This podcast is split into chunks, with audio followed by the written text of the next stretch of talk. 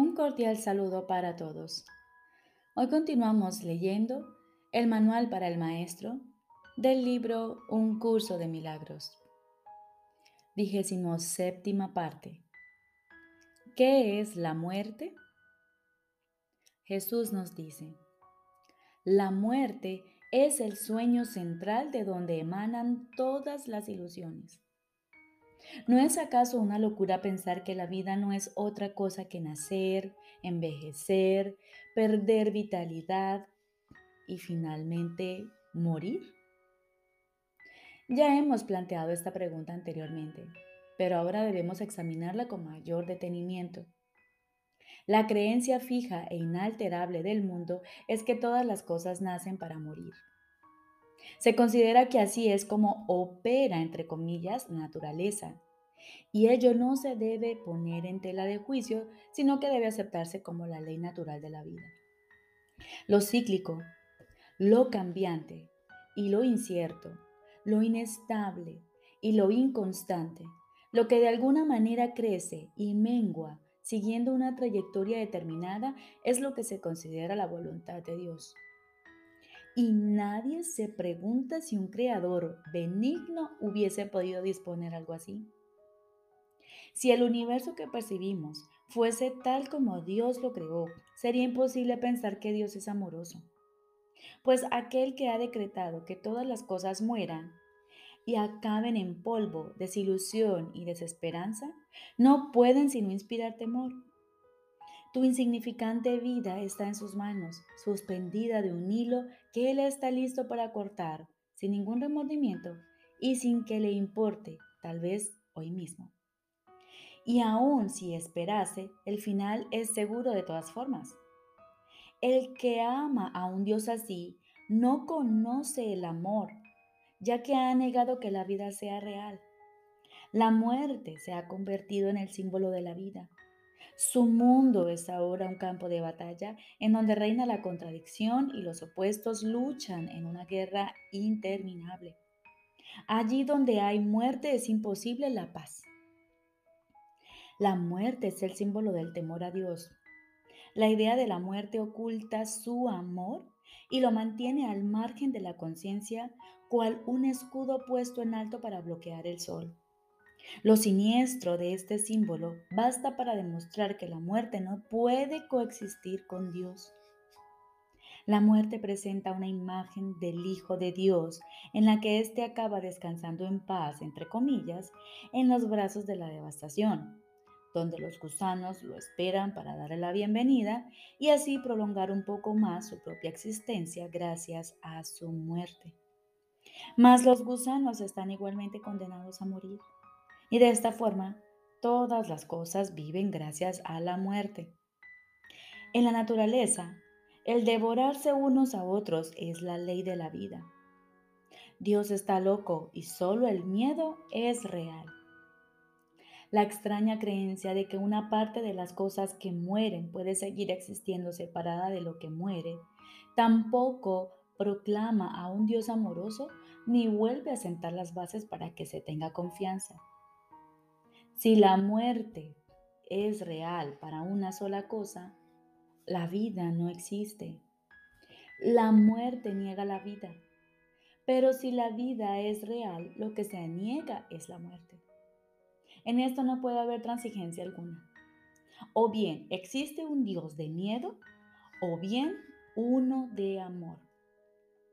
El mundo intenta hacer miles de transigencias al respecto y tratará de hacer miles más. Ni una sola ni una sola puede ser aceptable para los maestros de Dios, ya que ninguna de ellas sería aceptable para Dios. Él no creó la muerte, puesto que no creó el miedo. Para Él ambas cosas están igualmente desprovistas de sentido. La realidad de la muerte está firmemente arraigada en la creencia de que el Hijo de Dios es un cuerpo. Y si Dios hubiese creado cuerpos, la muerte sería ciertamente real. Pero en ese caso Dios no sería amoroso. Ningún otro punto ilustra en forma tan clara el contraste que existe entre la percepción del mundo real y la del mundo de las ilusiones. Si Dios es amor, La muerte es, de hecho, la muerte de Dios y por lo tanto su propia creación no puede sino temerle. Dios no es su Padre, sino su destructor, su vengador, no su creador. Sus pensamientos son aterradores y su imagen temible. Contemplar sus creaciones es morir. El último enemigo destruido será la muerte. Por supuesto que sí. Sin la idea de la muerte no habría mundo. Todos los sueños acabarán con este. Esta es la meta final de la salvación, el fin de todas las ilusiones. Y todas las ilusiones nacen de la muerte. ¿Qué puede nacer de la muerte y tener vida? Por otra parte, ¿qué puede originarse en Dios y morir? Las inconsistencias, las intransigencias y los ritos que el mundo fomenta en sus vanos intentos de aferrarse a la muerte y al mismo tiempo pensar que el amor es real, no son más que necios trucos mágicos que no tienen sentido ni eficacia. Dios es eterno, al igual que todas las cosas creadas en Él. ¿No ves que de no ser así, Él tendría un opuesto y el miedo sería tan real como el amor. Maestro de Dios, tu única tarea puede definirse de la siguiente manera. No hagas ningún trato en el que la muerte sea parte integrante de él. No creas en la crueldad, ni permitas que el ataque oculte la verdad de ti. Lo que parece morir tan solo se ha percibido incorrectamente y se ha llevado al campo de las ilusiones. De ahí que tu tarea sea ahora permitir que las ilusiones sean llevadas ante la verdad. Mantente firme solo en esto. No te dejes engañar por la realidad de ninguna forma cambiante.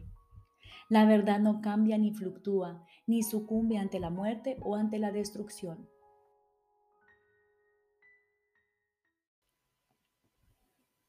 ¿Y cuál es el final de la muerte? Nada más que esto el reconocimiento de que el Hijo de Dios es inocente ahora y siempre. Nada más que eso. Pero no olvides que tampoco es menos.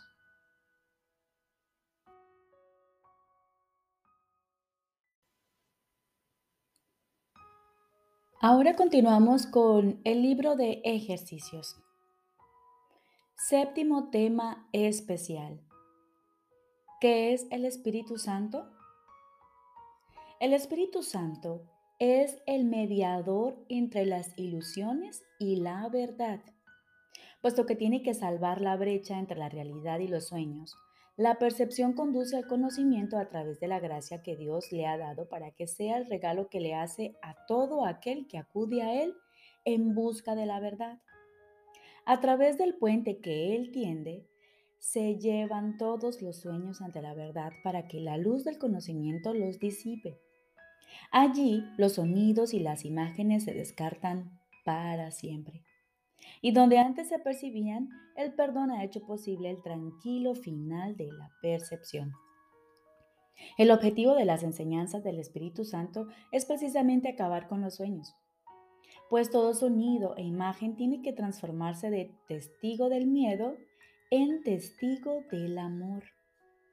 Cuando esto se logre, el aprendizaje habrá alcanzado el único objetivo que jamás tuvo realmente. Pues el aprendizaje, tal como el Espíritu Santo lo utiliza a fin de alcanzar el resultado que él percibe para él, se convierte en el medio que se trasciende a sí mismo de manera que pueda ser reemplazado por la verdad eterna. Si supieses cuánto anhela tu Padre que reconozcas tu impecabilidad, no dejarías que su voz te lo pidiese en vano, ni le darías la espalda a lo que Él te ofrece para reemplazar a todas las imágenes y sueños atemorizantes que tú has forjado. El Espíritu Santo entiende los medios que fabricaste para alcanzar lo que por siempre ha de ser inalcanzable. Mas si se los ofreces a Él, se valdrá de esos medios que inventaste a fin de exiliarte para llevar a tu mente allí donde verdaderamente se encuentra en su hogar. Desde el conocimiento, donde Dios lo ubicó, El Espíritu Santo te exhorta a dejar que el perdón repose sobre tus sueños para que puedas recobrar la cordura y paz interior.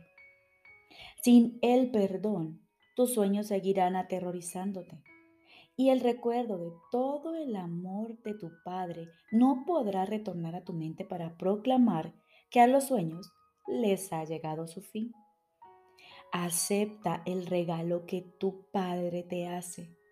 Es un llamamiento que el amor le hace al amor para que tan solo sea lo que es. El Espíritu Santo es el regalo de Dios, mediante el cual se le restituye la quietud del cielo al bien amado Hijo de Dios. ¿Te negarías a asumir la función de completar a Dios cuando todo lo que su voluntad dispone es que tú estés completo?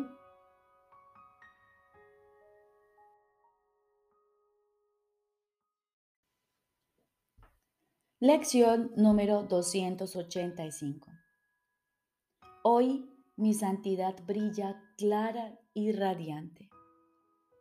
Hoy mi santidad brilla clara y radiante. Hoy me despierto lleno de júbilo, sabiendo que solo han de acontecerme cosas buenas procedentes de Dios. Eso es todo lo que pido. Y sé que mi ruego recibirá respuesta debido a los pensamientos a los que va dirigido. Y en el instante en que acepte mi santidad, lo único que pediré serán cosas dichosas pues, ¿qué utilidad tendría el dolor para mí? ¿Para qué iba a querer el sufrimiento? ¿Y de qué me servirían el pesar y la pérdida si la demencia se alejara hoy de mí y en su lugar aceptara mi santidad? Padre, mi santidad es la tuya. Permítaseme regocijarme en ella y recobrar la cordura mediante el perdón. Tu Hijo sigue siendo tal como tú lo creaste. Mi santidad es parte de mí y también de ti, pues ¿qué podría alterar a la santidad misma? Y hoy, como todos los días, aguardamos en silencio, acallamos nuestra mente, nuestros pensamientos y nos disponemos a escuchar la voz de nuestro Padre. Estoy seguro de que Él te hablará y de que tú le oirás.